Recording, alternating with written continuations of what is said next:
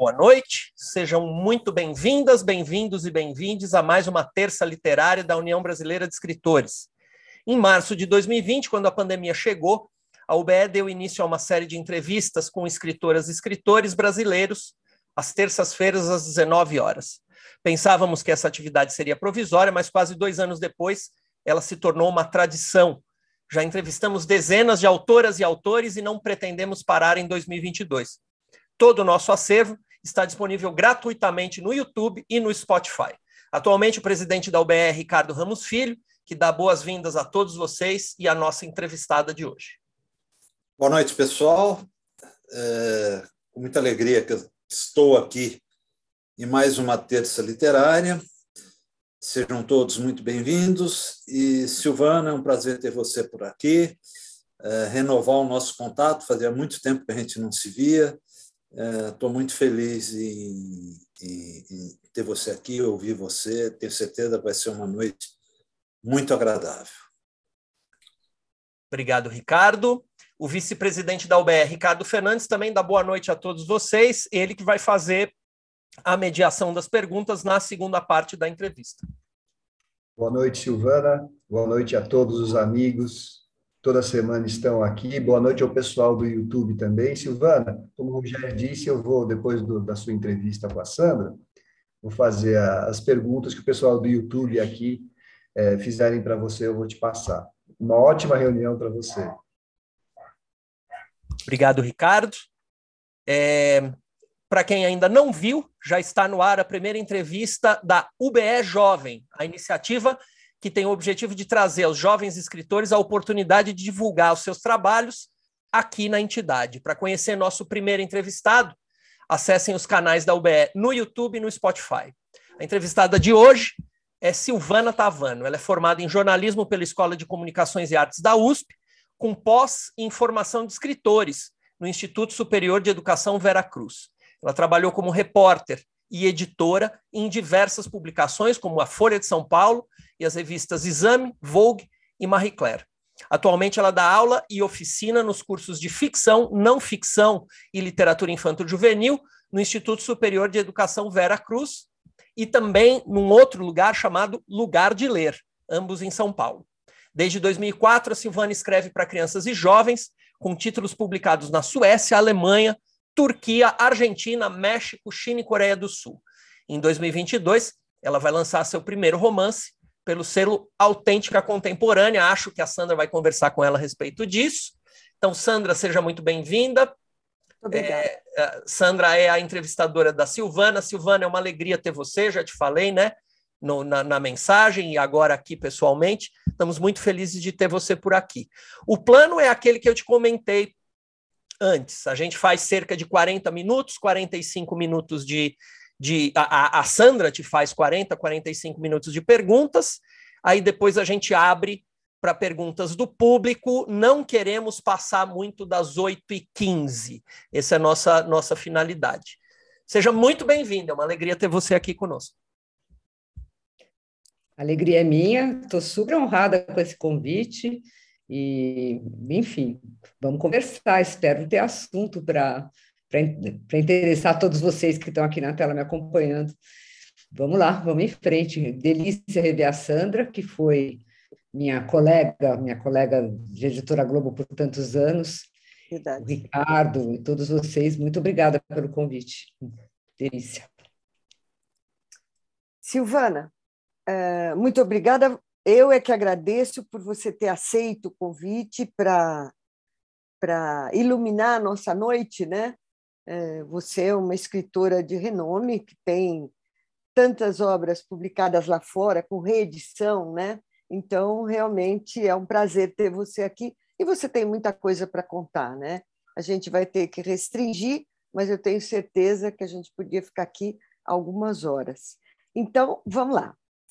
É, eu queria que você, eu queria começar, Silvana, perguntando para você quais são os seus autores referência. Quem são, quem são os seus autores é, que, na verdade, marcaram e marcam a tua literatura de alguma forma, né? te inspiram e coisa, coisa nessa, nessa linha? É difícil essa pergunta, né? Porque a cada livro que eu né? me apaixono, eu acabo ficando, sabe? Eu sou bem volúvel, né? Eu me apaixono e entro num caso de amor terrível com cada novo autor que eu descubro. Mas vamos dizer que a autora de referência, e para falar dela, que acabou nos deixando agora dois dias, não tem como não lembrar da Lígia, antes da gente da gente estar é, tá aqui na entrevista, estava conversando com a Sandra, que é foi muito marcante para mim, né? Eu fiz algumas entrevistas com a Lígia para revistas femininas e eu já era leitora dela quando jovem e confesso que eu tinha muito mais diálogo com a literatura da Lígia do que com a literatura da Clarice, que não é comum.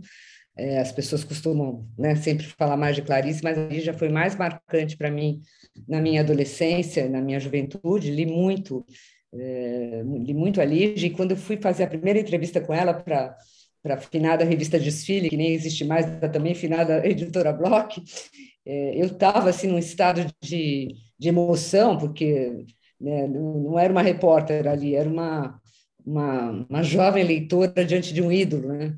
E foi muito foi muito bom, porque a Lígia era uma mulher maravilhosa, né? É uma mulher maravilhosa, a gente não gosta de falar no passado.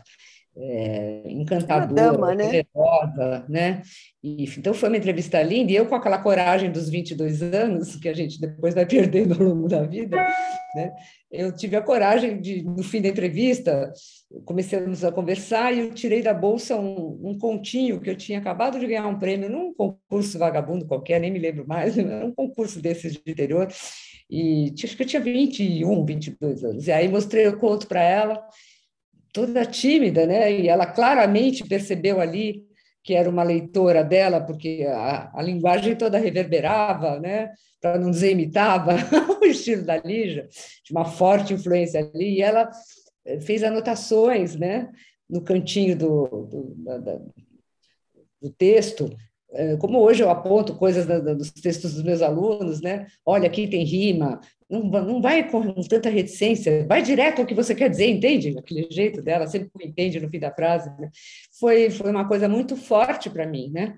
Porque ela falou: escreve, escreve, você tem que escrever. E ela disse: eu vou te. Eu vou te colocar na UBE. Olha que coincidência, gente. Olha que engraçado. Só. Ela falou, vou te inscrever na UBE. Eu, imagina, eu nem me, nem Isso acabou não acontecendo, mas enfim, só dela falar isso né, já foi uma coisa assim incrível para mim. O fato é que eu, é, nos outros próximos 30 anos, continuei sendo só jornalista e sem coragem de, de ir adiante na escrita. Tinha uma, tinha uma timidez literária, vamos dizer assim, até por conta de dessas, desses ídolos tão enormes né, que eu tinha. E fiz outras entrevistas com ela, e 30 anos depois, numa segunda entrevista para Marie Claire, aí estava junto com a Lúcia Riff, é, na primeira eu tinha 22 ela 52, na nessa, nessa outra eu tinha 52 e ela tinha 82. E tiramos fotos no mesmo sofá, só tinha mudado o tecido e a gente tinha mudado um pouquinho. E aí eu timidamente também levei alguns livros infantis para ela, né? Falei, olha, eu escrevi, né? Então eu tive, eu tive muita sorte assim de topar com pessoas muito generosas, né? Que eu acho que, mas enfim, voltando à tua pergunta, desculpa, acabei contando uma história não, enorme, mas não, muito a Lígia sim foi uma, uma referência muito forte, né? E continua sendo. E, tanto que a gente, eu e a Isabela Noronha, que fazemos a oficina introdutória lá, a gente usa contos da Lígia na, na, nas primeiras oficinas introdutórias do Vera. Ela é uma grande é contista, né? É, grande contista. Os contos né? dela são maravilhosos, eu gosto muito é. dos contos. E, e, referências, bom, Machado de Assis, vou, vou cair no óbvio aqui, né? Mas a gente não foge desses grandes nomes, né? Agora, eu tenho lido mulheres incríveis, né, contemporâneas brasileiras, e, e, eu me dei conta, desculpe aqui todos esses homens presentes, mas é, é muito, é muito marcante quando eu paro para pensar nos últimos três, quatro, cinco anos, é, eu li muito poucos homens, eu tenho lido só mulheres, e não por conta de, ah, só vou ler mulher, não é uma escolha, é porque, assim, a quantidade de, de, de, de literatura feita por mulheres do mundo inteiro, não só brasileiras, interessantíssima, né? Tenho descobri, descoberto italianas maravilhosas, né? Ah, Natália Ginsburg, outra, ah, outra referência para mim. Ela é uma maravilha, né? né? Natália Ginsburg também. Mas ela é maravilhosa. Umas italianas que eu posso até virar aqui para achar os, os títulos, estão no outro quarto, contemporâneos que estão sendo publicados por aquela editora Aimee. Ah, aquela, essa editora é excelente. Então, está trazendo nomes novos e muito interessantes, quer dizer, tem, tem tanta coisa boa, né? Eu me encanto a cada, a cada novo autor que eu descubro. Eu adoro John, John Banville, né? O Mar também foi um livro que me marcou muito quando eu li, releio sempre com muito prazer. Tem livros que a gente, a gente é, finge que não leu para ler, por exemplo, só o último capítulo, como se não, não estivesse vasculhando numa livraria só para redescobrir aquele encanto que, que você sentiu quando leu a primeira vez, né? É verdade. É, é, sei. Muitas referências tem inúmeras, não sei. Agora, você podia ter combinado comigo para eu falar melhor. podia! Podia! Ivana faz uma listinha, mas eu acho que. Liliane você... Ramos, né? Pois é, mas você. Graciliano claro, outro tanto claro, maravilhoso. É outro, outro deus aí da nossa literatura. Ah, mas eu acho que você citou duas escritoras que são uh, um símbolo, né? Que para mim estão no panteão. Uma é a Lígia, claro, e, e a, a outra é a Natália, que eu amo de paixão. Eu dou pequenas virtudes de presente para todo mundo, né? Sim, que é sim, um sim. livro impressionante, né? Uma mulher forte também, né? Muito bom, bacana. Bom, e olha, e falando você... aqui mais de literatura, só para completar de literatura claro. juvenil, Lígia Bojunga. Né? A Bolsa Amarela é um livro que eu dou de presente para as amigas que já passaram dos 30 há muito tempo, que tem, né? ela é fantástica também, né? Sim, ela é ótima, nossa, muito boa. Ganhou o prêmio de Bolonha, né? Que é considerado o, o, o Nobel, né? O Christian Andersen, né? Muito legal. Bom, e, e qual foi o gatilho para você escrever livros? Porque você vem de uma trajetória de jornalismo feminino, vamos dizer assim, revistas femininas, a Folha, né? A gente se conheceu na Globo, você estava na Marie Claire, né? É, eu fiquei 15 Essa anos na Marie Claire, vamos pois dizer é. que ali é que foi a longa experiência, né? Pois é, que... e, e, como é que foi essa passagem para a escrita de livros? Como é que foi essa esse Veja. enlightenment da, da, da, da tua vida? É... Essa iluminação? A questão é a seguinte: é, eu queria escrever desde cedo, tanto que eu participava de concursos, escrevia contos, levei aquele conto para a Lígia com 20 e poucos anos, mas eu, na época, precisava ganhar dinheiro, precisava sobreviver, precisava trabalhar, e eu me vi diante da escolha de uma faculdade de jornalismo ou de, ou de letras, achei que era melhor ir para o jornalismo, fui mais pragmática, e fui para o jornalismo, e devo dizer que eu nunca fui boa repórter, não, né, né de jeito nenhum, é, não gostava do, do dia a dia do jornalismo, como, como algumas amigas jornalistas gostavam e gostam até hoje, o meu negócio, cada vez mais, depois de estar no jornalismo, era ficar na redação editando texto. Né? Tanto que eu uhum. fiquei em revista feminina, porque realmente era um trabalho mais apurado de texto, né? no texto. Então, não é que foi um, uma virada, foi assim, aquele sonho ficou lá guardado né? É, durante muitos e muitos anos.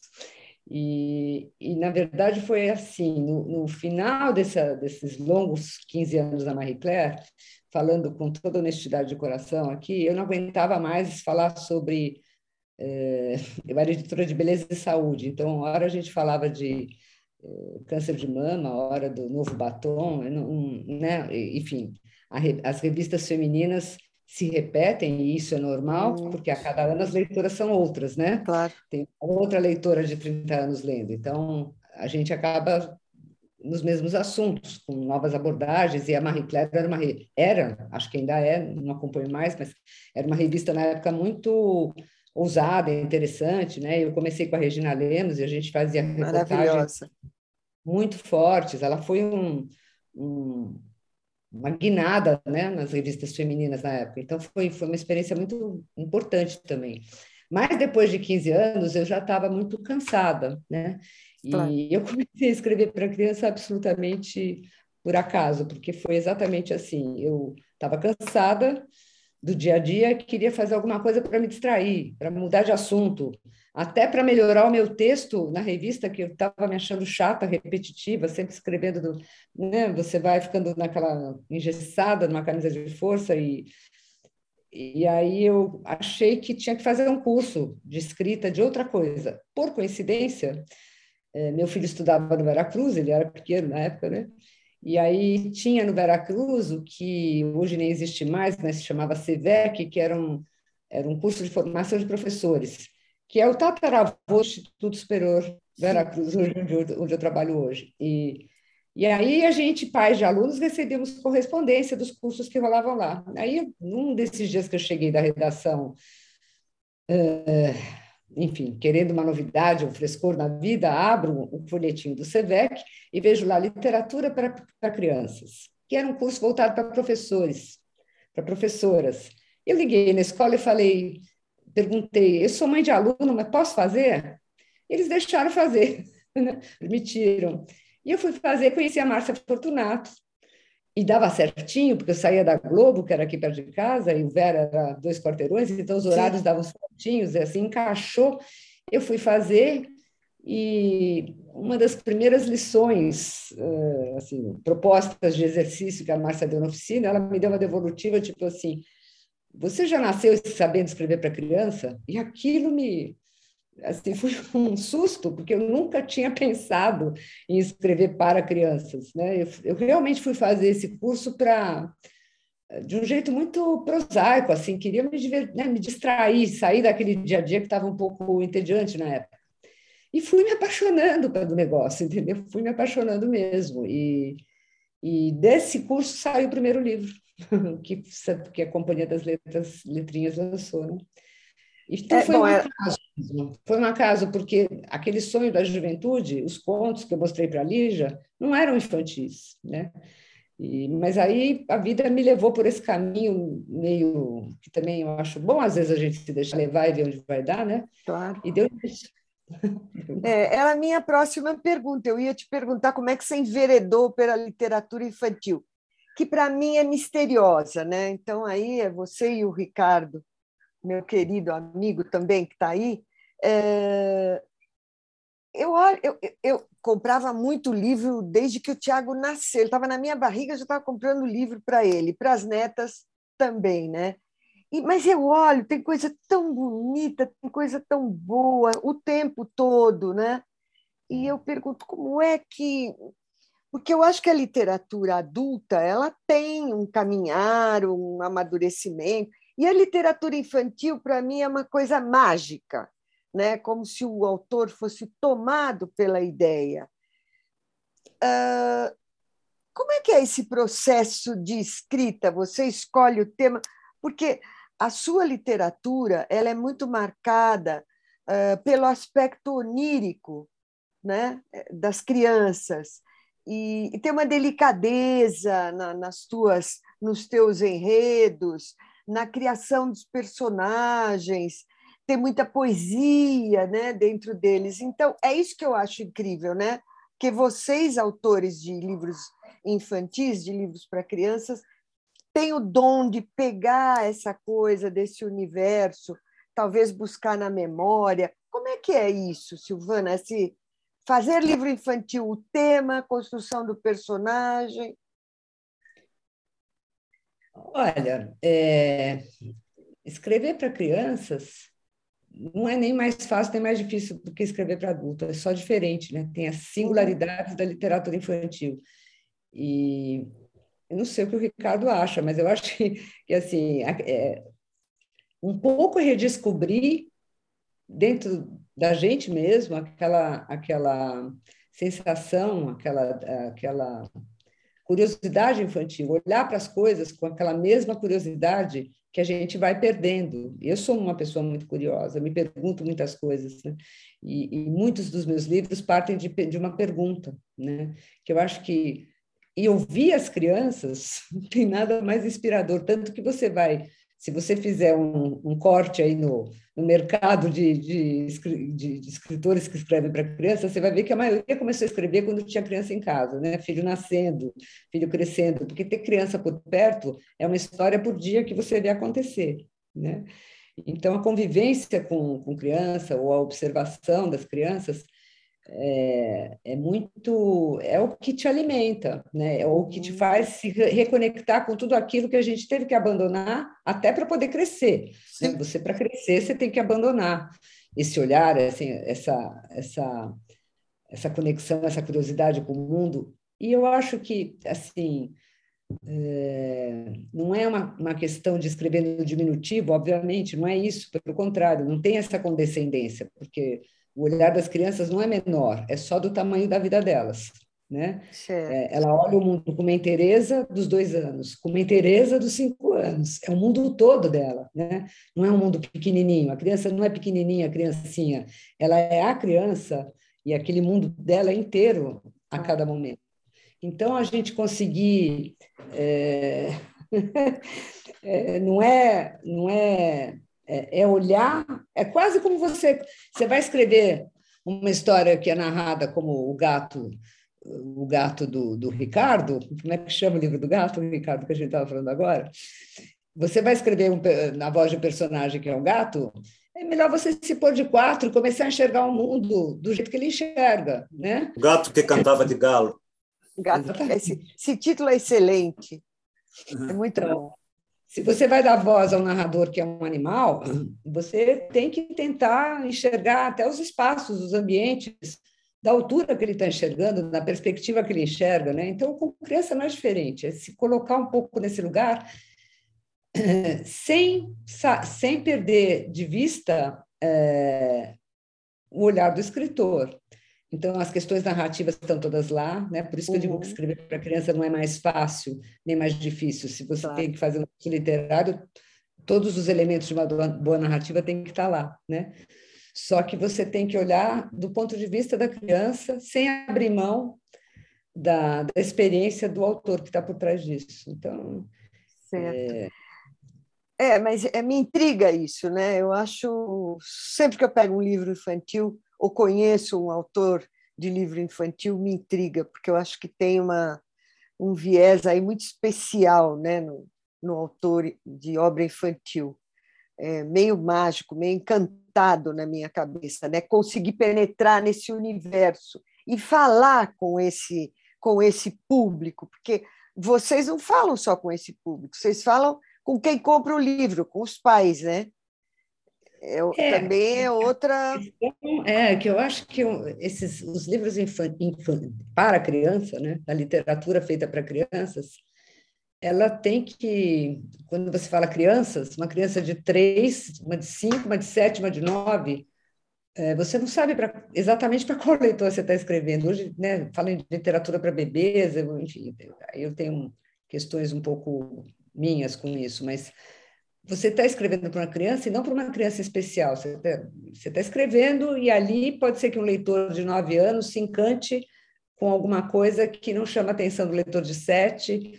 É, é tudo muito é muito tênue, né? Esse esse limite entre que eu acho que as idades que adequado para X anos é uma coisa mais do mercado, né? Que define é, por conta de escola, de compras de governo, essas uhum. coisas todas que quem escolhe o livro é o leitor. Então, muitas vezes eu me surpreendo com, com uma criança pequena que consegue ler, é, porque ali o texto é muito simples, mas para chegar no simples, a gente que escreve sabe como é difícil chegar no simples. Né? O caminho tortuoso que é para você, de fato, chegar na, no simples, o que aparentemente é muito simples, dá muito trabalho de fazer. Então, tem muitas camadas ali, e cada criança, a cada idade, a cada momento da vida dela, vai saborear uma camada. Então, você falou os adultos, lembra? Porque eles saboreiam é um bolo com muitas camadas, né? Então a criança talvez mais imatura para o livro vai, vai, vai lamber o, o, o a, cobertura, a cobertura. Né? a outra já vai sentir o recheio da primeira camada, e, e um adulto que está lendo para ela vai conseguir dar mordida no bolo inteiro e, e, saborear todas as camadas que estão ali. Então, eu acho que não é diferente do que é no livro adulto, né? Sem dúvida. Conforme a experiência é. de cada leitor, ele vai saborear, um, pode saborear uma camada só, várias, né? Claro. Igual. Agora, você, você sente que tem uh, como é que é a política de apoio do governo à literatura infantil? Tem alguma? Deste governo? que governo? Temos que governo? Primeira pergunta, que governo? Primeira pergunta, que governo?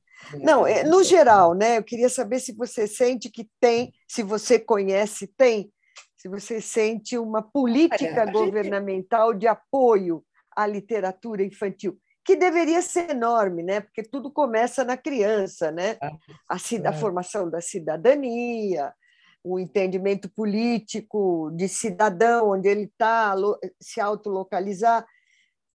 Você sente que tem alguma coisa? Tem algum programa, além, claro, daqueles de compra de livros e coisa e tal que a gente conhece? Não, não tem, né? Eu saiba, não. Eu acho que o pior assim, não é nem programa de apoio à formação do leitor criança, mas a formação do próprio professor, né, Sandra? Nossa, claro. Nosso buraco é tão mais embaixo, quer dizer, Sem dúvida. tem, né? Não Sem tem. dúvida. Tá. Bom, vamos falar mais especificamente da tua obra, né? Uh... Pera lá, deixa eu achar. Bom, os teus Ricardo, você tem muito. Você me corrige aí se eu falar alguma alguma coisa fora do não, tom. Não, não, eu estou de não, entrevistador. Ricardo aqui, estou com um colega que escreve para pequenos como eu, e ele pode acrescentar coisas também, né? O Ricardo, cadê o Ricardo? É? Aconteceu alguma coisa, acho que ele caiu aí, ele fica atento. É, você já pensou em escrever poesia adulta? Tem muita não. poesia, tem muito lirismo na literatura infantil, né? Você já pensou nisso? Não, literatura, é, poesia adulta não. Eu adoro, sou uma grande leitora de, de poesia adulta, gosto muito, muito, muito. Tá. É, tenho uma estante ali na frente só de, de, literatura, de poesia, gosto demais, e até porque respeito muito, nunca me meteria nesse, nessa seara que eu acho que é muito específica. Né? É verdade. Nunca escrevi. E o que eu escrevi para crianças, eu nem chamo de poesia eu chamo de histórias rimadas ou prosa poética, né? Eu acho que tem poucos autores para criança que escrevem poesia para crianças, é difícil. Que não seja aquele tati-bitati, né? Aquela é, coisa meio é, boboca, a rima exatamente. pela rima e coisa e tal. Silvana, exatamente. e você tem um livro que eu gosto muito. Bom, eu gosto muito da Bruxa, né? Da Creusa. Eu li várias vezes para as minhas netas e acho muito legal. Mas eu queria esse, te ouvir. Esse aí que saiu no, foi esse que saiu no curso da Márcia lá atrás. Ah, tá. Eu gosto muito dela. Como é que foi criar uma bruxa que é sempre uh, associada às coisas más, né? Uma, uma, uma, um personagem que faz o mal, né? Aí nos filmes infantis e coisa e tal, e a tua bruxa não é uma bruxa, vamos dizer, né? Ela não tem alma é. de bruxa. Como é que foi isso? Mas já tinha muitas bruxas quando a bruxa Creusa nasceu, já tinha muita a bruxinha da Bafurnari, né? Tinha, tinha, várias bruxas boas, etc, interessantes, engraçadas. A Creusa é, na verdade, não sei, difícil falar como chega, né? A Lídia Bojunga tem, tem um livro que chama Fazendo Ana Paz, que é lindo, que é um livro sobre o processo de escrita do livro, ela vai escrevendo enquanto ela faz o livro, né? Que é uma aula, é um curso de literatura, uh, o livro em si, mas ela, ela diz nesse livro que tem personagens que chegam prontos, né? Que a Raquel, Sim. da Bolsa Amarela, Sim. É, ela estava sentada, ela chegou, entrou, tocou, falou: Oi, estou aqui, senta e escreve. E se contou, assim, veio pronta. E tem personagens como esse a Ana Paz, desse livro que ela que ela está uhum. escrevendo, que custam a vir, que é difícil construir, que fogem, que são fantasmagóricas, que né? São, são mais difíceis de, de, de virar materializar ali. É, materializar, é. Então eu diria que a bruxa Creuza ela veio meio como a Raquel da, da Lígia Bojunga. Ela veio do lado e falou: só assim, vai, senta aí e escreve, que foi não foi uma construção, era uma bruxa que o que ela tem de diferente é que ela é uma bruxa moderna e que prefere as mágicas dos homens às mágicas dos velhos bruxos, né? Então ela é uma, ela, ela quer estar no mundo porque ela acha o mundo muito mais divertido, é, apesar dos, dos problemas todos que ela enfrenta, né? E ela fica muito nervosa com isso, então ela tem aquela, aquele tique nervoso, enfim. Aí foi, foram surgindo isso. características que ela foi me contando, mas não foi uma coisa assim de parar, pensar e construir uma personagem. Essa veio pronta mesmo. É porque ela entra em crise, né? Ela tem crise, a, a, a Creuza, né? É ela muito legal. Eu queria te ouvir um pouquinho sobre o livro Psil. Foi um livro que ganhou selo altamente recomendável, recomendado, de, livro altamente recomendável, né? É, ganhou o prêmio João de Barros de Literatura para crianças e jovens, ganhou o selo White Ravens e foi finalista do Jabuti.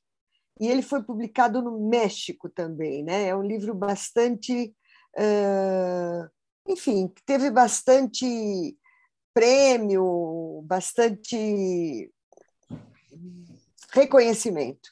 Eu queria te ouvir um pouquinho sobre o livro. Conta um pouquinho para gente do. O Psyll tem uma, uma, Todo livro tem a sua história, né, de como ele nasce. O Psyll, é...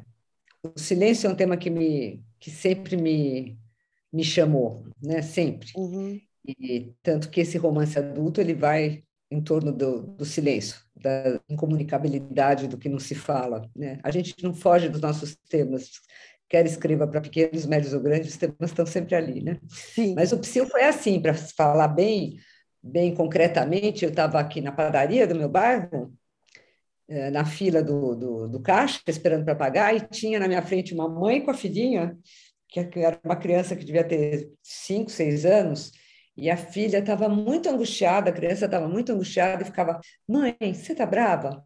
Mãe, eu falei alguma coisa? Mãe, é, por que, que você está assim? É, você está com algum problema? Enfim, ela foi fazendo perguntas, ela estava muito angustiada, e a mãe, quanto mais ela perguntava, mais emburrada ficava, mais quieta e puxava-se a filha, olhava para trás para mim, tipo, ai, sabe assim. Sei.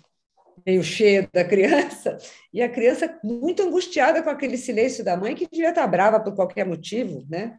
E, e, e não dizia o que era, ou não queria falar ali, e aquilo, eu saí da padaria com um pãozinho quente né, fervendo na mão, né? Cheguei em casa, escrevi um monólogo, é, que era o silêncio, era o silêncio falando de si mesmo. Não, nem lembro, era um monólogo. Era o silêncio falando do porquê que ele estava quieto.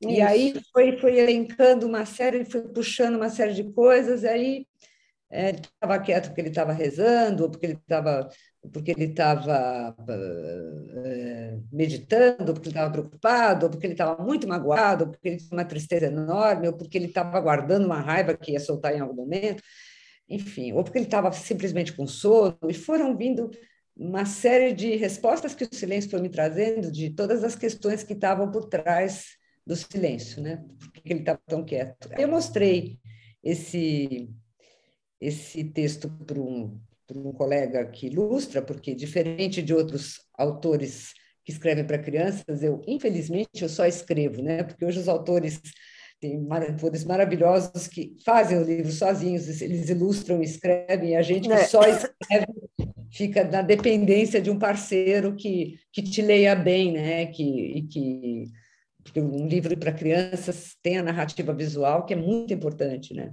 É outra forma de leitura, né? Uma leitura é, paralela, né, para a criança. É. Então a gente fica muito na mão também, né? Quem, quem não ilustra depende dessa parceria para o livro existir. Então eu, eu tinha acabado de conhecer o Daniel Condo, que é, é meu parceiro em muitas coisas e mostrei o título mostrei o, aquele monólogo ainda muito incipiente, né, muito em construção para ele, ele acho que dois dias depois me mandou já uma arte, ele falou, e se, e se esse monólogo fosse um diálogo?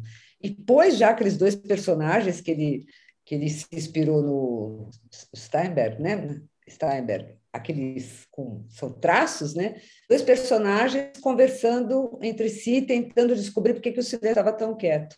Então, juntos nós fomos construindo e os melhores livros, melhores eu digo assim, os livros, os livros que ficam mais redondos, mais bem que chegam lá, vamos dizer assim, são os que a gente senta com o ilustrador e faz junto. Isso não tem a menor ah. dúvida. Tem um monte de livros muito, um monte, não é bonito de falar. Vários livros que eu escrevi o texto e a editora mandou para um ilustrador, que depois tudo bem, conversamos e né, meio que eu aceitei as ilustrações que vieram, ótimos ilustradores, às vezes não era exatamente o que eu imaginava, mas que deu tudo certo, tal, mas diferente de você sentar com o ilustrador e trabalhar junto, né, desde o tá. comecíssimo do texto, porque é, era um monólogo, um diálogo por, por intervenção do, do Daniel. E, a partir disso, muitas coisas foram saindo do texto para ir para a ilustração e vice-versa, saindo da ilustração para ir para o texto. Então, o livro ficou muito redondo, né? É muito legal. É muito legal isso que você está falando, né? Essa parceria, quando dá certo, eu acho que é uma coisa, porque são dois autores quase, né? Podemos Não, dizer que são dois autores, né? uma linguagem, uma linguagem que é o texto e uma linguagem que é a imagem, né? Mas é... Eu morro de inveja dos meus, dos meus colegas que desenham, que ilustram e escrevem, porque eles têm esse privilégio, eles sabem onde eles querem chegar, então eles conseguem articular a narrativa eh, visual e as palavras eh, se complementando, fazendo uma fazer a outra crescer, né? E, e colocando em imagens o que não precisa estar em palavras, ou fazendo a imagem ampliar o poder daquela frase. Então, é um privilégio, né? Eu é, fico dependendo dos meus parceiros terem é. tempo é. e vontade. Foi, foi bem bacana essa tua abordagem. Acho que. O que você diria para uma, uma autora, um autor, que quer começar a escrever livro infantil, ou que está começando? Você tem alguma coisa para dizer para ele ou meu filho, caminha que a estrada é longa. A estrada é longa, mas que seja cheia de encontros com crianças. Tem tá. que conversar com a criança, tem que tá. observar a criança, tem que conversar. Eu senti muita falta nesses dois anos de pandemia de não ir às escolas, porque, claro, o meu filho já não mora mais aqui há muito tempo, cresceu há muito tempo, eu não tenho uma criança em casa para me alimentar, né? Nesse sentido. Então, a pandemia afastou a gente das escolas e era muito, muito rico porque às vezes eu saía de. Assim, estou na padaria, ouço uma criança falar com a mãe. É, a questão lá era completamente outra, mas veio essa ideia né, de como para uma criança um silêncio pode ser angustiante. Lógico. É, né, veio veio é. tudo dali. Né? Então, você observar, ouvir o que as crianças falam, eu acho que é um pouco se conectar com esse universo, te pôr na, nesse radar mesmo. Né? Tá. Então, então você está sempre com ah, você está sempre com a antena ligada, né? Vamos dizer assim. Bom, para estar tá vivo nesse mundo e nesse país, a gente precisa estar tá com Opa! Haja antena! É, é isso. Eu nunca, é... nunca assim, nas, nas, escolas, as crianças dizem coisas incríveis. Né? É. Eu lembro de uma pequenininha, uma vez, que virou para mim e falou assim, levantou a mãozinha, de onde você tira essas ideias espetaculares? Olha aí. Eu falei, de onde você tirou essa palavra, né? Essa pergunta, né? Ela tinha cinco anos, né? Eles preparam as perguntas, é claro, tudo preparado, mas assim, ela estava achando muito legal usar aquela palavra e ela usou muito apropriadamente, né? E eu lembro que eu saí dali e escrevi também um livro que não foi nem publicado, que chama O Livro das, o livro das Palavras Perdidas. É bonitinho, mas não consegui publicar, ficou. Mas por conta, porque sim, né? Eles, eles eles trazem toda, eles, eles te contam a história, né? É isso que eu estou claro. dizendo. Tem, tem, que ouvir o que eles falam, porque a partir daí você se conecta com esse universo que é muito rico. Sim. Muito rico. É, não muito acredito. Fértil, né? Eu acho que para qualquer escritor, né, Sandra? Mesmo não precisa ser para criança, né? Se a gente não está olhando em volta, não está ligado uh, numa conversa de elevador que seja, né? As ideias podem vir de tantos lugares, né? Sim, sim, sem você dúvida. Você está no mundo, né? Você está escrevendo o quê? Claro que o seu mundo interior, todo o seu universo é, de tudo que você viveu, né? A sua pátria, está tudo claro. ali, em tudo claro. que você escreve. Mas o exterior tem que te alimentar também, né? Porque senão sim, você vai ficar sim. falando com você mesmo o tempo todo, né? Sem dúvida. Bom, eu queria, eu queria, eu tenho duas perguntas para você. Dá tempo, Rogério? Acho que dá, né? Bom, a primeira é importante, eu acho que é, é que desde 2004 você vem escrevendo livros para crianças e jovens, né? E tem recebido muitos prêmios e tem tido muita reimpressão dos seus livros, tem sido indicado. Então, eu queria saber o seguinte: agora você está entrando numa literatura, numa escrita que é escrita para adulto. Você vai lançar um livro para adultos, né? É o último sábado de julho, Amanhece Quieto, que você vai lançar pela Autêntica este ano ainda, Silvana? Sai este você... ano, né? Que você está lançando pela Autêntica, né? E é um público novo, quer dizer, eu acho que é novo para você, se bem que você, como jornalista, escrevia para adultos, mas o livro, eu não sei se você pode se dizer que ele é uma novidade para você, né? Conta um pouco como é que é essa estreia para esse público, como é que foi essa tomada de decisão? É um projeto antigo? Você pretende. Bom, não adianta, eu não faço futurismo, mas você tem vontade de continuar escrevendo para adulto? E conta um pouco desse livro. Que gênero é o livro? Para que público exatamente? Bom, é um romance. E, na verdade, é só uma retomada daquele sonho lá de trás, vamos dizer, de 40 anos. Né? É, é, ele conversa muito mais com aquilo que eu mostrei para a Lígia na época do que com toda a com todos os livros para crianças e jovens que eu escrevi. Então é um sonho antigo, sim, sempre quis e é, enfim, é uma estreia aos 64 anos, né? Que dá um frio na barriga danado, porque sim, né? Eu fico eu fico é, fantasiando resenhas. Isso é coisa de quem tem ego grande, né? Eu sei, mas eu fico fantasiando resenhas assim. Já tinha uma carreira razoavelmente bem sucedida na literatura infantil, poderia ter, ter passado sem isso, sabe? Daí para baixo. Eu já resolvi que daqui a minha editora não me ouça, mas eu já tentei até escrever, falei, é melhor escrever, concretizar, porque estou é, com um baita frio na barriga, né? Porque, claro, né? Você tem, sei lá, 30, sei lá quantos livros infantis, tem aí uma trajetória de 20 anos, de repente, um livro adulto, um romance, né? num selo novo, é um selo que a Autêntica está lançando, chama Autêntica Contemporânea. É, então dá, né? Mas eu escrevi esse livro tem nos últimos cinco anos, eu acho, quatro, cinco anos. Você vem escrevendo há quatro, cinco anos? É, eu tenho muita coisa escrita que não é para criança, mas vamos dizer, esse romance, né, com começo, meio e fim. Tá. E tá. Ele, ele é que gênero? Ele é policial? Ele é noir? O que, que ele é? Ficção. É uma ficção. É, é totalmente ficção, né? Tá.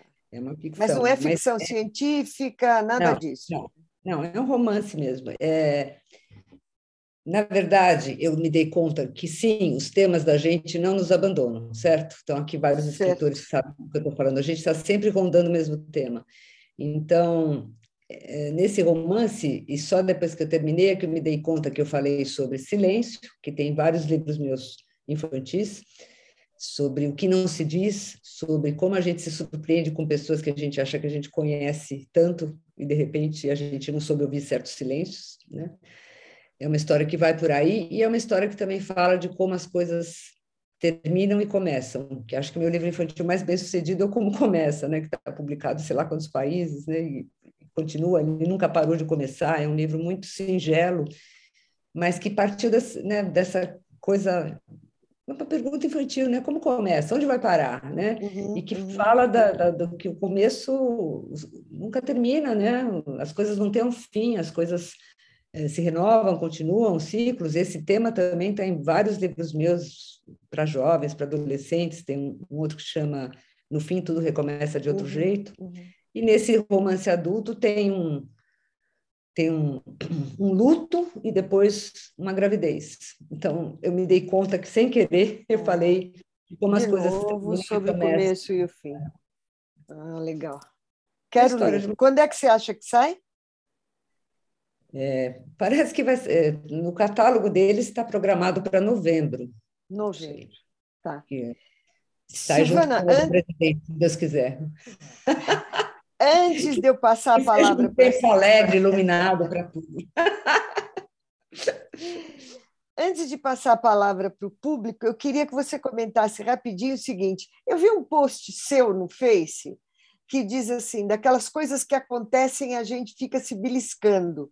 Muito, hum. muito feliz com o convite, convite da editora Laura Del Rey para participar dessa edição ao lado dessas autoras incríveis. O e-book Apanhado é uma coletânea de contos de autoras latino-americanas e caribenhas contemporâneas, publicados Isso. previamente na revista Punhado, entre 17 e 19. A publicação conta ainda com dois textos inéditos das escritoras brasileiras Carla Piazzi e Silvana Tavano. Você quer contar um pouquinho o que é isso exatamente? Eu fiquei super curiosa quando eu vi.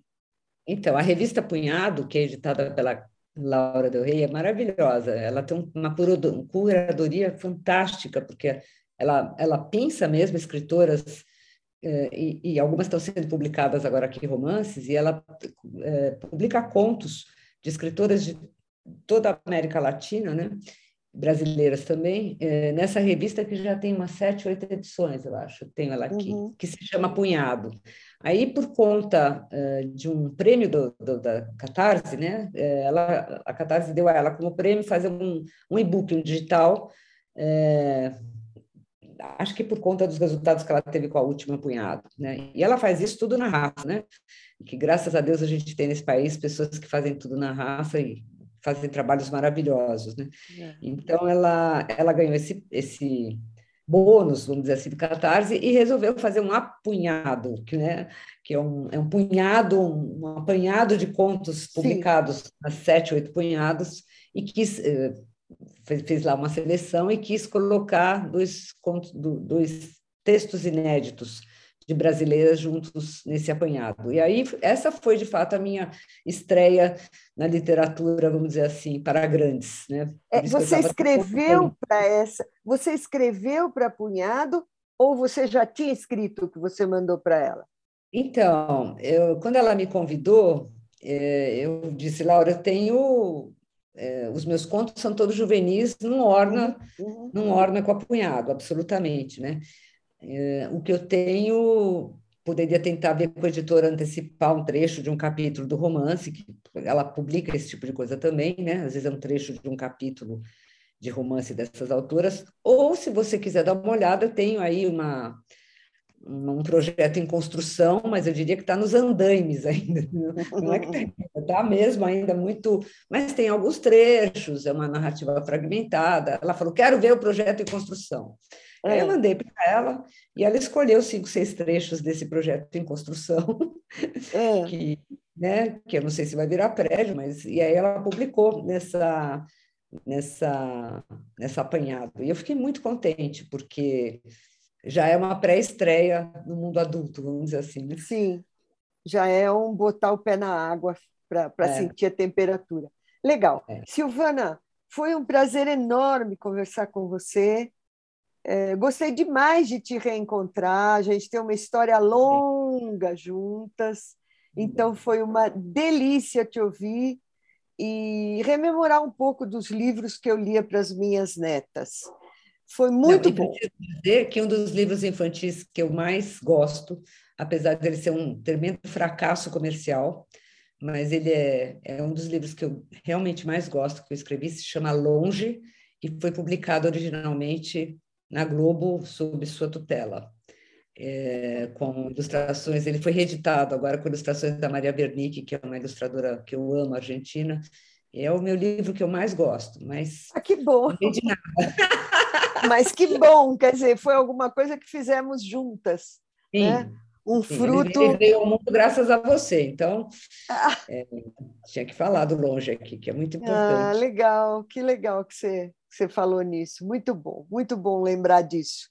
É bom, né? Eu falo para o Ricardo, quando eu lembro do, dos livros que a gente fez, é muito gostoso, né? Isso é uma coisa que eu tenho saudade, né? De sentar com o meu autor, de ouvir como é que é, o que, qual é a proposta, depois você lê, depois a busca pelo, pelo ilustrador, é tudo muito. É um universo muito interessante do editor de livros, né? de, de concretizar, importante. de concretizar, quer dizer, de pôr no material aquilo que alguém se inspirou e, e criou, né? Então, muito obrigada, viu, Silvana? Foi uma delícia. Eu que Adorei. te agradeço, adorei também. Muito bom. Adorei muito, muito obrigada.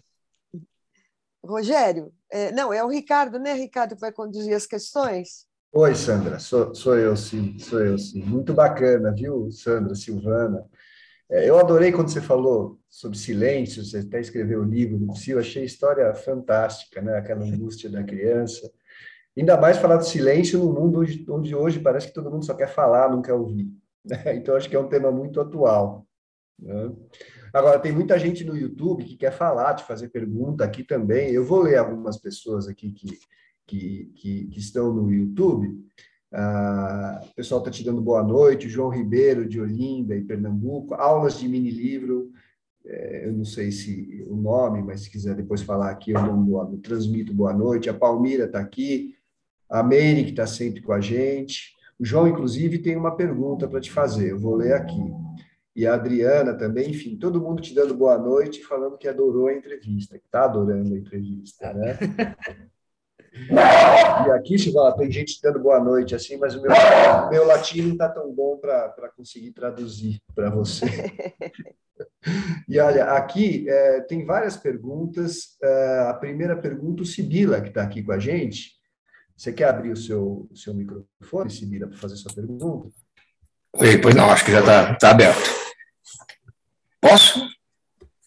Ah, Silvana, boa noite, que uma alegria imensa a sua participação aqui conosco na, na UBE e conhecer esse itinerário seu pelo universo da literatura infantil, infanto-juvenil, enfim, essa sua caminhada que muito nos honrou e que muito nos satisfez nessa noite dessa entrevista.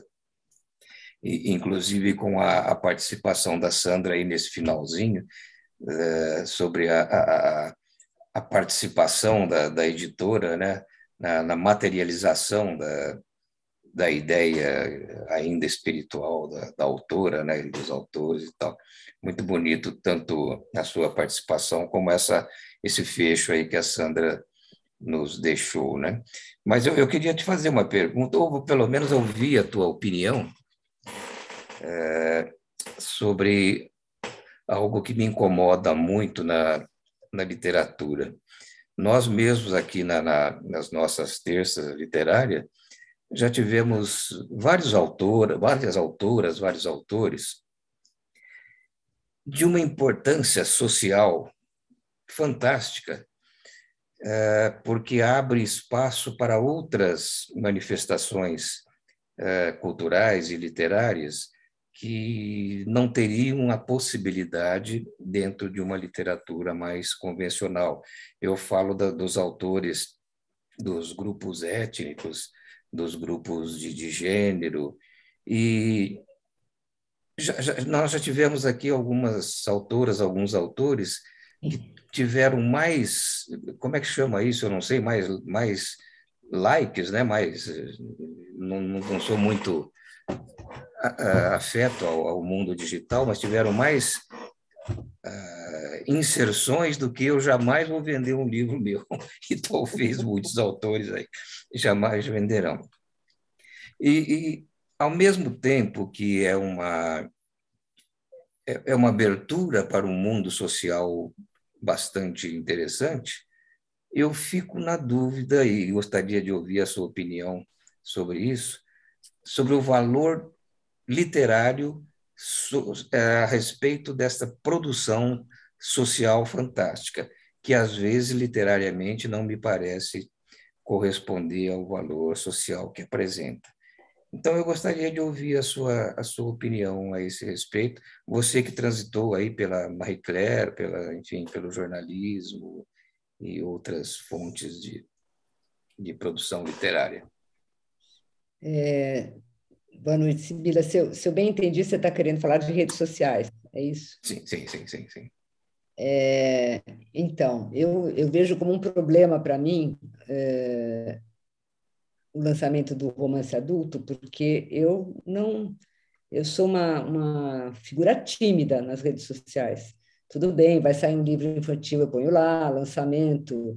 Hoje estou aqui, pus no Facebook, aliás, esqueci de pôr no Instagram, me desculpem, mas assim, eu, eu vou devagar, né? Eu realmente falo só de trabalho tem um livro novo, ou fui numa escola, enfim, coisas que têm a ver com o trabalho.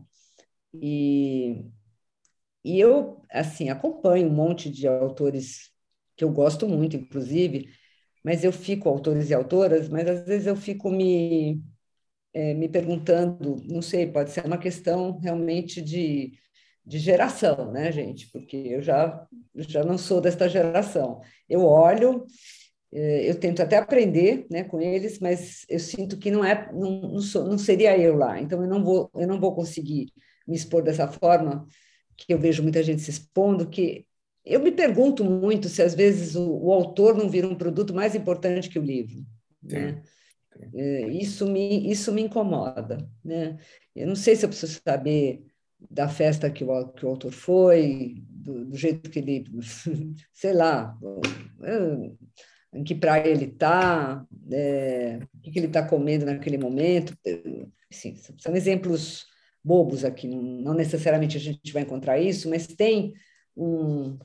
É que a gente está na era do, do, né, do BBB, então tem essa exposição, essa mega exposição. Eu lembro de uma flip muito antiga, acho que 2005, 2006, nem me lembro, onde eu ouvi pela primeira vez a Rosa Monteiro, que é outra autora que eu gosto muito, Nossa, maravilhosa. maravilhosa.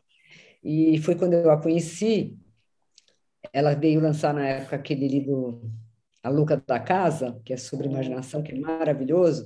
E eu lembro que ela estava no palco da Flip com mais duas autoras, e ela falou: Bom, antigamente a gente que escreve ficava lá no quarto da gente escrevendo, e pronto, escreve e o livro vai.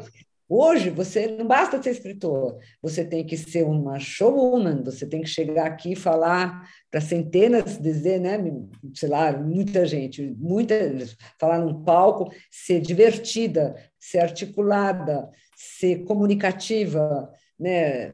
E ela era tudo isso, né? Assim como a Lígia também, né? Fazia apresentações que a gente ficava Ariano Suassuna, que eram verdadeiros shows, né, maravilhosos de ouvir. Mas não é todo autor que é assim, né? não é todo escritor que é assim. Né? Tanto que quantas vezes eu não chego em escolas e as professoras me pedem para contar a história, eu falo, eu não sou contadora de história, eu não sou atriz. Né? Porque o contador de história é muito específico e é muito é, um trabalho muito importante e diferente. O escritor escreve, o contador de história é um ator que encena e cria em cima do livro, é outra história. Então, é, isso, bom, tergiversei aqui, mas querendo dizer para você que quando eu vejo é, o autor se colocando tudo bem, você tem que divulgar o seu livro, faz parte do mundo que a gente vive, as mídias estão aí, as redes sociais estão aí, é impossível fugir disso, né?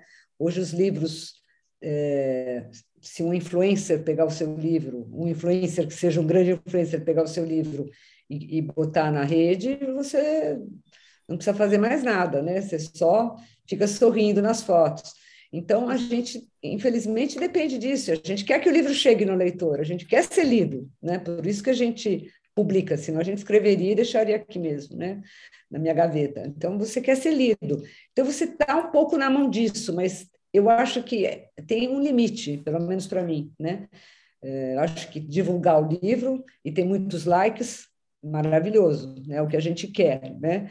Mas como divulgar o livro, é, pelo livro, né? não, não, não misturar a figura do autor, a vida do autor, com o livro, que não vire um produto só, que isso eu vejo muito e eu acho isso eu acho isso estranho, acho isso para mim não faz sentido, né? Então, se depender de mim, meu livro não vai ter muito like. é isso.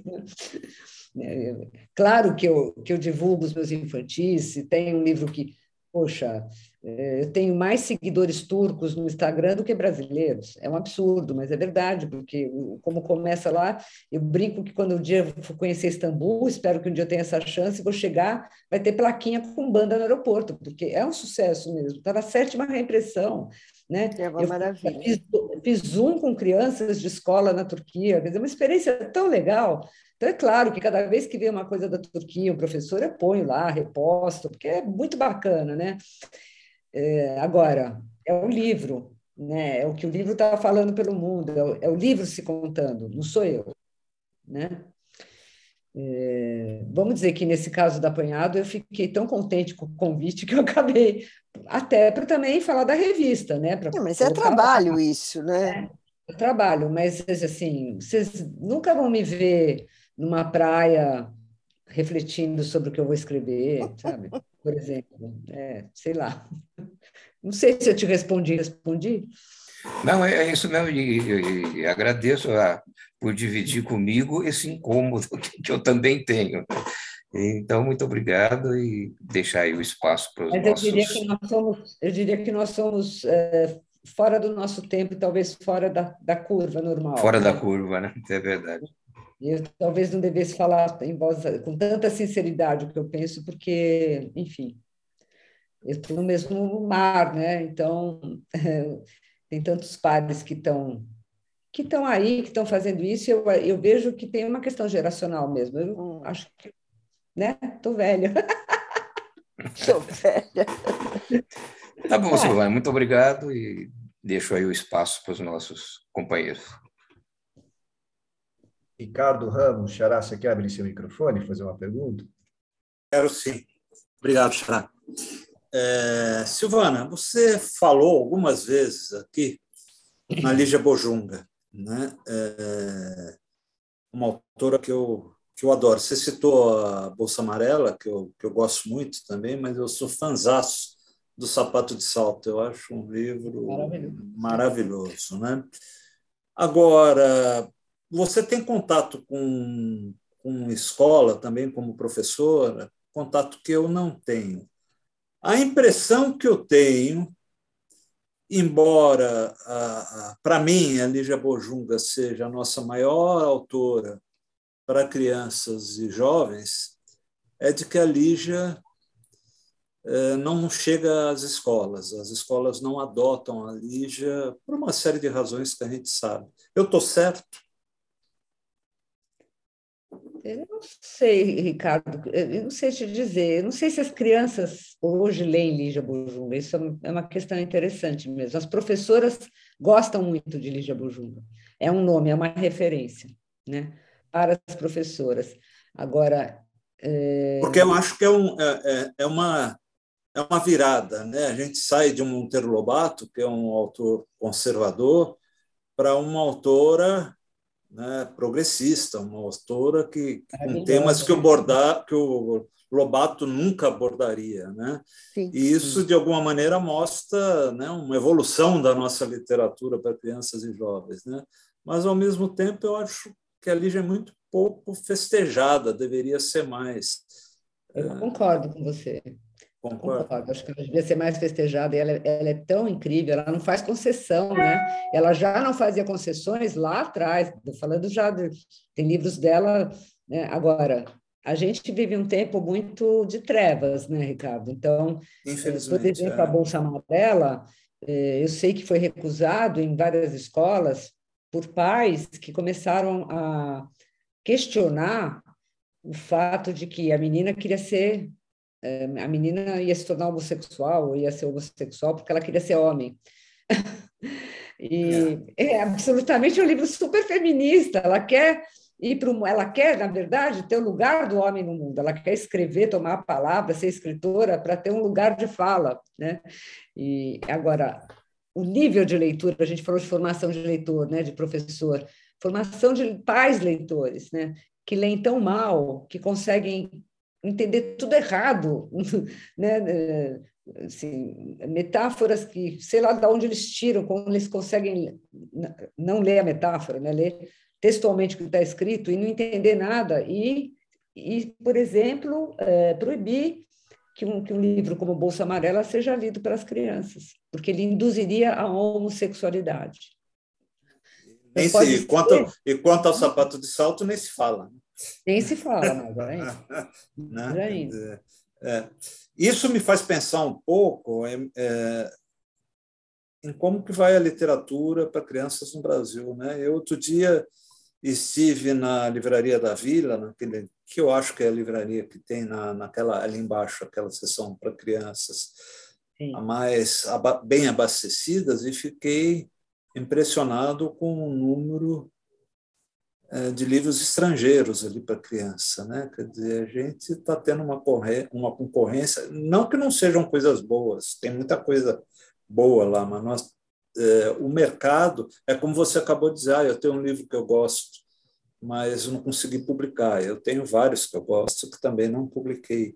Já me disseram até que livro para criança não vende, né? É, para eu escrever para jovem que que hoje em dia os livros infantis estão vendendo pouco. É mais fácil comprar de fora, né? E, e vender mais barato, aqui, né? mais barato, né? É. é isso. Mais ou menos. Mas é. é. Mais ou menos, né? Mais barato, porque o autor nacional você paga um advance pequeno, às vezes nem paga. E lá fora não tem conversa. E é em dólar. Então, é, mas tem, tem muito livro sendo feito na China, né? E, é, mas e, tem a tradução, é, sempre tem uma produção, né? É. é, pode ser, mas eu acho que. É. Mas é isso, Silvana, obrigado, adorei te ouvir e estamos juntos, enfrentando os mesmos problemas. Eu um também estou com, eu estou escrevendo um romance também, uma hora eu publico. Só que eu já eu vou estrear mais tarde. Eu estou com 68 já, mas, ah, mas eu, ainda eu acho... vou ainda vou publicar um romance para adultos. Mas não é maravilhoso poder estrear sempre na é. vida, a gente poder estar tá sempre estreando. É, assim, a gente está aqui é tem que estar tá estreando o tempo todo, né? É. Eu já escrevi livro de crônicas para adulto, mas romance ainda vai, vou escrever. É, mas, é, eu acho que é o que deixa a gente ficar vivo, né? Continuar vivo. É, só, a gente ainda tem muita coisa para fazer. Ah. Que eu sinto assim na literatura para crianças, uma tendência, quer dizer, tem uma, os temas contemporâneos, que eu acho muito importante. Eu acho que você tem que colocar a criança vive no mesmo mundo que a gente, vê a televisão, vê a mesma guerra que a gente vê. Então, não existe isso de pôr numa redoma e é, fingir que não acontece nada, acho que isso já passou mesmo. E acho importante falar, ter histórias que contem da criança que é refugiada, da criança que tem problema de gênero, da criança que vai lidar com racismo. Tudo isso eu, eu acho que está certo e é necessário. Mas, de, algum, de alguma forma, eu também sinto que a literatura para crianças foi se encaminhando muito para essa só para esses temas, né? E é difícil você ver assim a coisa simplesmente lúdico, né? Porque tem, tem. Se você pegar Bell Hooks, ela fala de racismo, a brincadeira dos cabelos negros, de um jeito maravilhosamente lúdico. Então, ok, maravilhoso, isto é para crianças. Mas você vai ter muita coisa que é, não diria didática, mas que parece assim palavra de ordem, né? Voltou para o começo, né, da literatura. Educativo, né?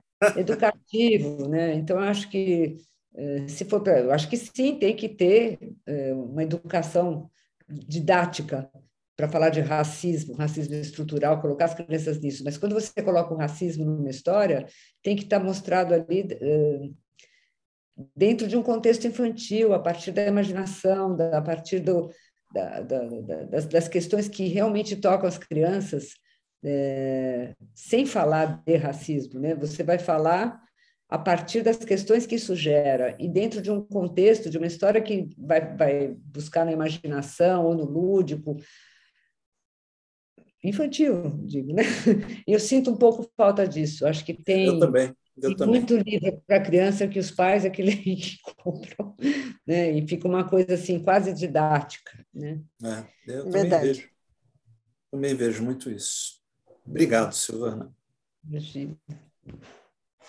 Tiara, obrigado. Olha, o pessoal está se pronunciando aqui no, no YouTube, viu, Silvana? A Adriana, eu vou, vou ler ela, ela concorda com você que realmente ela acha que é interessante, é, é, é, que interessa hoje mais o autor do que o livro, né? E ela sente a mesma coisa. Ela fala que também não é de uma geração de superexposição em redes sociais, mas admite que pensando assim vai ser mais difícil vender os livros dela, né? É, e tem aqui uma pergunta do João, é, só um minutinho que eu já leio para você aqui. É, ele, ah, ele, ele, faz uma pergunta mais para o começo da sua entrevista. É, ele diz que você está lendo ultimamente só escritoras, né, mulheres. Eu não sei se é só escritoras ou mais escritoras, né? Ele pergunta para você se é uma opção ou se os escritores atuais aqui, acho que ele faz uma uma, uma brincadeira, estão no nível inferior, né? É, ele te faz essa pergunta. É, não, não, não acho que estão no nível inferior. Eu também vi alguns homens, para não falar que não li, tem aqui uh, o Jefferson maravilhoso, que aliás acabou de ser adotado pela Prefeitura de São Paulo. Olha que notícia bacana isso, né? Ótimo. Um avesso da pele. E li também um, um, autor que eu gostei muito, Stênio Gardel, A Palavra que Resta. Lindíssimo o texto dele. Como isso é o nome dele? Stênio Gardel. Palavra que Resta. Achei esse livro tá. lindo, lindo, muito bonito. É o primeiro livro dele. Então, não é que eu não li nenhum homem, mas que, de fato, se eu for parar para olhar e mostrar, a pilha de autoras mulheres é muito maior. E tem, tem coisas incríveis, né? Eu li esses dias isso aqui, um livro de contos dessa autora guatemalteca, como, que eu nunca tinha ouvido falar. Eu estou descobrindo mulheres impressionantes, é, é muito bom. É, aproxima um pouquinho para a gente ver. A... Carolina Tobar, ela é guatemalteca, mas acho que ela vive na Argentina, se eu não me engano. Assim, tem mu muita mulher no mundo inteiro escrevendo coisas muito interessantes, gente. Então, é, desculpa, mas é a vez das mulheres, de verdade, né? Claro. É, não é assim, não é uma ah, esse aqui eu adorei muito, da, da André Del Fuga, acabei de ler também. Ah, é super legal esse livro.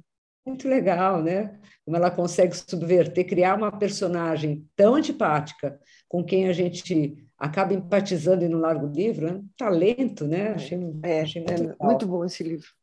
E essa e de editora... autoras brasileiras recentes, você, você citaria alguma? Quem? Brasileiras recentes? Você citaria alguma autora? Então, André, André Del Fuego é brasileira. Ah, é, tem mais, espera, posso citar outras. É,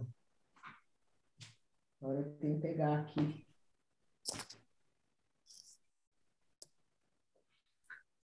Gabriela Guerre, esse livro é lindo também, foi lançado pela Todavia, O Quarto Branco. Lindíssimo. É, Agora, só porque eu estou olhando, eu não acho nenhuma brasileira. Esse aqui eu gostei demais também. Da Natácia Pontes, muito bom, os tais caquinhos. Esse é da Companhia das Letras.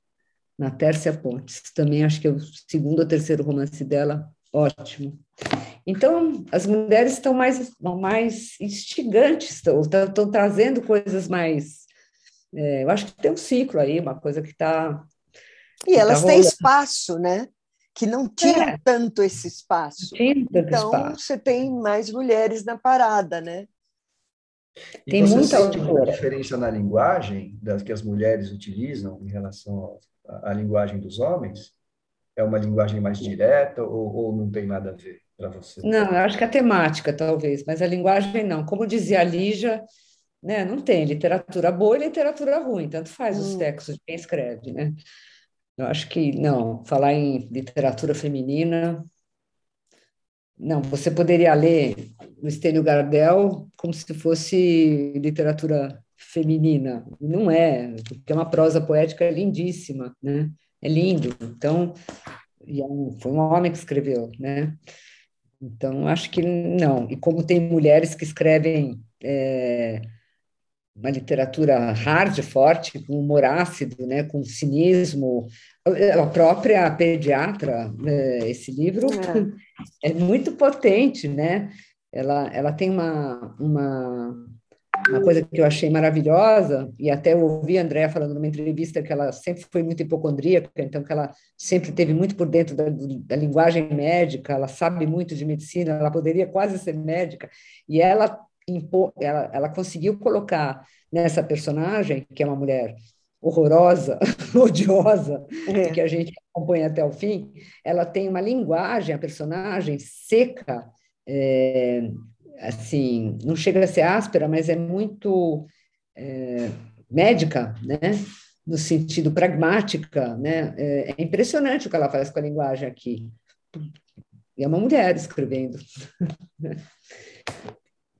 Não tem, tem prosa poética nenhuma aqui, né? Não tem metáforas, não. É. é branco, não é? Você leu, Sandra? Li. Gostei muito, muito, mas realmente é, é um, é um soco no estômago, não tem muita. É. Não tem, é, muita, ela... não tem firula. Né? Não tem é aquela... Ela subverte o clichê chega... né? que a gente espera de uma mulher, número um, uma mulher, uma mulher pediatra, quer dizer, que teria uma empatia com, com, com a mãe, com a realidade, com a criança. É. Ela não gosta de criança, ela não gosta de criança, ela diz que ela exerce a medicina. E quando você pensa num, proctologista, ele não precisa gostar do, do foco que ele escolheu para medicina. Tudo. sem querer ser grossa. Que eu, que eu é isso, né? Eu não precisa claro. gostar de criança. Uma vez a Ana Maria Machado, também numa entrevista lá atrás para Marie Claire, ela me surpreendeu com uma, com, uma, com uma coisa que eu achei excelente, porque é verdade, né? Ela falou, tinha uma pergunta que alguém da redação tinha mandado e eu fiz sem pensar, porque se eu tivesse pensado eu não teria feito, preciso dizer. Ela falou se ela gostava de crianças. Ela quase bateu em mim. modo de falar. Ela disse: não precisa gostar de criança para escrever para criança. É verdade, você não precisa gostar de criança para ser pediatra. Né? Eu, eu adoro meus filhos, adoro os meus netos, brinquei muito com os meus filhos, brinco com os meus netos. Isso não quer dizer que eu goste de todas as crianças, ou que eu goste de criança em geral. Eu acho que ela é uma clareza, né? uma coisa que é, é verdade. Né? Você precisa gostar né, para ser um bom profissional e fazer a coisa bem feita. A Ana é uma escritora maravilhosa para crianças e para adultos, né? Sim, então, sim. essa pediatra, ela, ela escancara isso de um jeito que a gente nem se dá conta de como a gente acha que uma pediatra, mulher ainda mais, é claro que ela vai ter um, uma, uma relação especial com criança, não necessariamente. Só que ela coloca isso com muita maestria no romance, né, Sandra? Muito bom. É verdade, é muito, muito interessante. E a Ana Maria já... também não é, digamos, ela é ela é dura, Ana Maria. É ela é não é aquela pessoa que. Né? Você faz uma não, pergunta meio torta, ela vem em cima de você que nem uma leoa, né? Ela sabe o que ela está falando. É, e... é, a personalidade dela, né? É uma Sim, baita intelectual e ela coloca claro, tudo claro. muita propriedade. Uma baita mas... escritora. É, é, exatamente. Então, literatura feminina, acho que não. Tá certo. Tá bom, Rogério, e aí? Temos mais Quer fazer alguma participação, alguma pergunta? O que, que você manda aí? Não, acho que é isso aí, né? Já esgotamos as perguntas aqui da sala, esgotamos as perguntas do YouTube. Podemos ir para o encerramento? Temos mais um autor infantil na diretoria, que é o Paulo Mauá. É verdade. Também escreve livros infantis. É isso. É, Silvana, a gente se despede normalmente assim: eu apresento as próximas entrevistas, é, rapidinho. Aí depois é, o Ricardo Fernandes, o Ricardo Ramos, a Sandra se despedem de você e aí você diz o tchau para o pessoal e eu fecho a sala. Pode ser? Tá ótimo. Legal. Obrigado. Então, na semana que vem, é, a gente vai entrevistar Vou compartilhar com vocês aqui. É...